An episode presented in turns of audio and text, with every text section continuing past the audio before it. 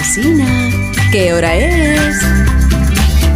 Pues son las 8 de la mañana, señoras. 7 de la mañana en las Islas Canarias. Buenos días desde Onda Cero. Más de uno en Onda Cero.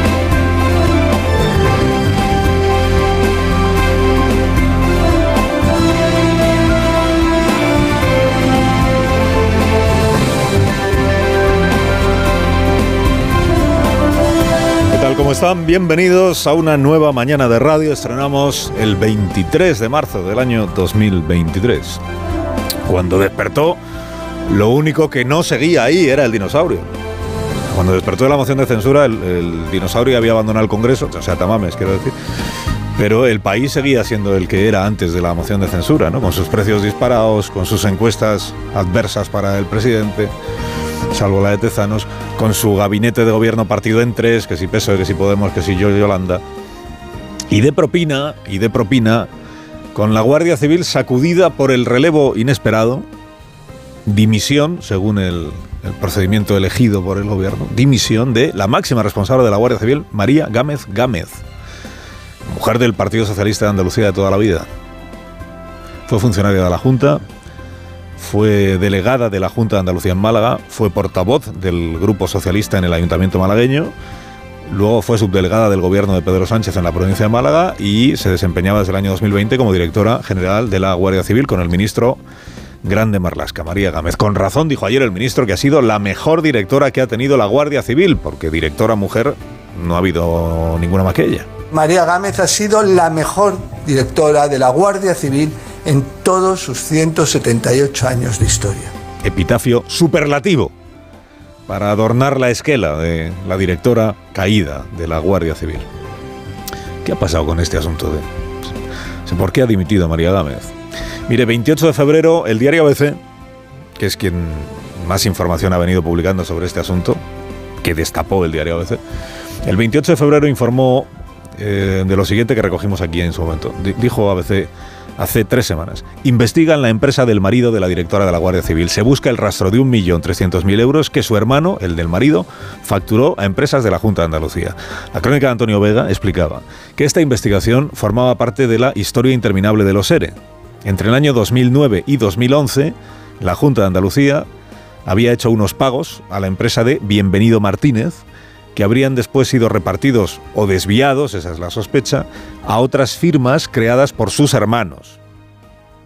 Manuel Martínez y Juan Carlos Martínez, que este es el marido de María Gámez. Y se daba la circunstancia sospechosa, decía la crónica, de que Bienvenido había trabajado en la agencia IDEA, que pertenece a la Junta de Andalucía, sector público, hasta el día antes de que esta misma agencia contratara a una consultora que él acababa de poner en marcha para eh, fundar un centro de negocios de Andalucía en Madrid. O sea, hoy, hoy, trabajo para la administración pública y de repente, mañana mismo dejo de trabajar para la administración pública andaluza porque he montado una empresa a la que va a contratar la Junta de Andalucía. Y, y lo que cobro, y lo que cobro beneficia presuntamente ¿eh?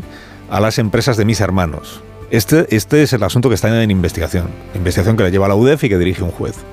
Como es una investigación, todavía no es posible decir ni que sí ni que no. Presunción de inocencia. Pues igual hubo alguna irregularidad o a lo mejor no. Añadía la información que al Martínez casado con la directora de la Guardia Civil, a Juan Carlos Martínez, en su pueblo lo apodan el negro y es popular en el ambiente carnavalero porque escribe letras para chirigotas y al parecer es muy bueno en esto, en lo, suyo. Aunque su carrera profesional no fue la de letrista de carnaval, sino la de jefe de prensa de Bernat Soria, el que fue ministro en la etapa de Zapatero, y jefe de gabinete de Gaspar Zarrías, que fue el hombre fuerte de la Junta de Andalucía en la época de Manuel Chávez. O sea, un hombre de partido también. Que pasó de cargo de confianza de pesos pesados socialistas a asesor en empresas relacionadas con la Junta de Andalucía. El 4 de marzo añadió el diario ABC que la UDEF estaba investigando si el marido de la directora de la Guardia Civil se había beneficiado de fondos públicos de la Junta Andaluza. La UDEF, ¿qué coño es lo de la UDEF? Que diría Jordi Puyol, ¿recuerdan? ¿Qué tiene la UDEF? Bueno, pues el asunto de, del marido, por tanto, de la directora de la Guardia Civil está publicado desde hace muchas semanas. Ayer la única novedad fue que se formalizó la imputación del marido era objeto de una investigación, pero todavía no había sido convocado, citado como investigado. Esto es lo que ha pasado ayer, o lo que pasó ayer. Y fue ayer cuando, agarrándose, digamos, a esta circunstancia, la directora decidió quitarse de en medio. ¿Por qué? Pues ella dice que es la manera que tiene de proteger a su familia y a la Guardia Civil. Es una decisión difícil, pero la única posible para alcanzar dos objetivos que para mí son irrenunciables. Proteger a mi familia y proteger a la Guardia Civil. Bueno, proteger es un verbo resbaladizo, ¿no? Porque alguien podría interpretar que es que hay algo de lo que protegerse. Entiendo que lo que está queriendo decir María Gámez es que eh, nada irregular ha habido en la actuación de su marido y desde luego de ella, pero que quiere evitar que el caso salpique a la benemérita y sea utilizado contra el gobierno. Y entonces habría que concluir que el hecho de que el marido haya sido imputado es lo que ha convertido un caso al que ni ella ni su ministerio habían dado hasta ahora mayor relevancia en un posible incendio ante el que hay que prevenirse agarrando la puerta, que es lo que ella hizo ayer. Ella sostiene que es una decisión personal la que ha tomado. Ayer compareció para anunciarla teniendo detrás a cuatro tenientes generales de la Guardia Civil perfectamente uniformados, a la cúpula de la Guardia Civil. Que la imagen en sí también, si es la directora la que dimite por una razón, que es que su marido ha sido imputado, que pintan los demás de la Guardia Civil detrás de ella. Y dice, estaban arropándola. Bueno, sí, es una manera de interpretarlo pero estaba dando la impresión de que estaba hablando de un asunto que afecta a la Guardia Civil y no es el caso, al menos por lo que se sabe hasta ahora. Estamos hablando de otra cosa. Los SERE afectan a la Junta de Andalucía, si acaso al marido, y ya veremos si a ella, que en este momento no hay nada contra ella, no a la Guardia Civil. Digo, ella lo que explicó es que es una decisión que ha tomado personalmente por la educación que ella ha recibido, por los valores que ella tiene, por lo que entiende que ella, ella que hay que defender. Lo que pasa es que luego a la vez el ministro, en el afán este por colgarse una medalla y por colgarle una medalla al gobierno, incluso cuando le dimite nada menos una directora general de la Guardia Civil, el ministro lo que dijo es que esta dimisión es fruto de la exigencia profiláctica de este gobierno. Es una situación injusta, pero creo que, que necesaria por esos altos estándares de profilaxis, de decencia democrática que practicamos en este en este gobierno. Claro, si son los estándares de higiene democrática del gobierno, entonces la decisión no es personal, es que se ha aplicado el estándar. La aplicación de unas reglas internas. Pero si es como dice la señora Gámez, entonces no son estándares, es un sacrificio personal que ella ha decidido que tiene que hacer. Porque si estos son los estándares, significa que a partir de ahora, cada vez que un alto cargo tenga un marido, una mujer, un compañero, un hermano, que sea imputado, va a tener que dimitir el alto cargo. Que no está ni imputado, ni investigado, ni, ni salpicado, ni por nada. Es que como es el marido, este es el estándar de la profilaxis. La directora caída, directora puesta, la nueva elegida para el cargo es la delegada del Gobierno de Madrid, se llama Mercedes González. Fue nombrada delegada hace dos años por Pedro Sánchez, cuando Sánchez quería promocionar a Mercedes González como futura candidata socialista a las elecciones municipales de este año en Madrid. Lo que pasa es que luego el plan pues tampoco prosperó. Sánchez va utilizando la delegación de gobierno en Madrid como a veces como plataforma de promoción o tras el lanzamiento, luego no le sale el plan que tenía, entonces lo quitan de allí. En esto tiene razón Isabel Díaz Ayuso sobre lo poco estables que son los delegados del gobierno que nombra Sánchez. Pues ya es el quinto delegado del gobierno desde que soy presidenta de la Comunidad de Madrid y eso resume un poco el orden que hay en Moncloa. Pensábamos que el puesto de trabajo más inestable que había en España era el de presidente de la Generalitat de Cataluña y resulta que es el de delegado del gobierno de Pedro Sánchez en Madrid. Bueno, digo, cuando despertó lo único que no seguía allí era Tamames. Pero el resto era exactamente igual. Lo de los precios, lo de las encuestas, lo de la rebaja de penas por el solo sí es sí que se siguen produciendo. El plante de Esquerra y Bildu a la reforma de la ley Mordaza el choque que continúa entre el PSOE y Podemos y Podemos y Yolanda Díaz. Díaz, Díaz, Díaz. Fracasada la moción de censura, que venía fracasada ya de casa, el presidente dijo ayer a los suyos, estamos fuertes, el apocalipsis no ha llegado. Y así es, en efecto, apocalipsis no hay. Ni lo va a haber pase lo que pase en las elecciones de diciembre. Apocalipsis no hay. La ausencia de apocalipsis tampoco parece que sea un motivo para la autocomplacencia de un gobierno, ¿no?